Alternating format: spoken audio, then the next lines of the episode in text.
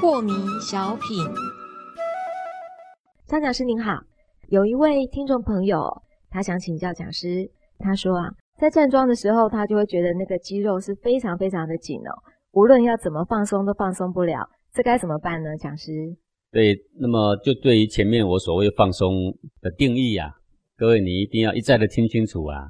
所谓放松就是接受，接受那个紧，完全接受，完全不抵抗。嗯哼，不抵抗这个应有的紧，就是松；全部十分的不抵抗，全然的不抵抗，就是放松到百分之百了。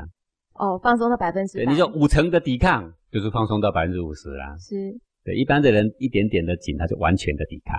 呃，请教讲师，我们在放松到百分之百的时候啊，像您站桩哦，您可以一次就站两个钟头、三个钟头。是不是就是因为你就是整个放松到百分之百的一个状态？就是你接纳这一点点的紧在你的身体里面存在嘛？是。你接纳你在站的时间越久的过程，浮躁的气血不断的来袭嘛？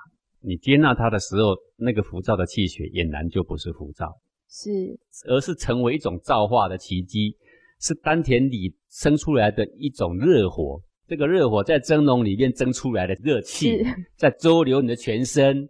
正在造这个金刚法身，是你会有无限的感激，你不会把它当做是一种造气的，是好像那个空里面正在工作，正在兴建工程，你会有很多的法喜在里面。那你能够站多久呢？这个工程就进展多久啊？是的。那如果你工程进展了一个小时，停了三天，那那个工程什么时候做得完？啊，做不完。对啊，如果你能够持续让它工作八个小时，然后再休息一下，当然这无不可啦，对不对？对。好，那。就像学如逆水行舟嘛，不进则退嘛。是，你进三尺退一尺，嗯，这还是 很有道行的，是，还是往前进嘛。你进一尺退三尺的话呢，呃，这个就叫做。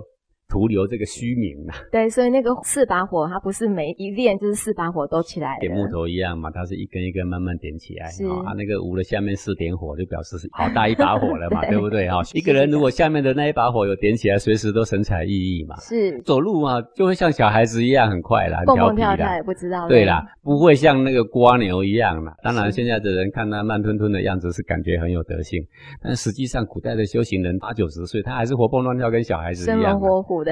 对了。因为他的精气非常旺盛，精气旺盛就是因为丹田那一把火呢，熊熊烈火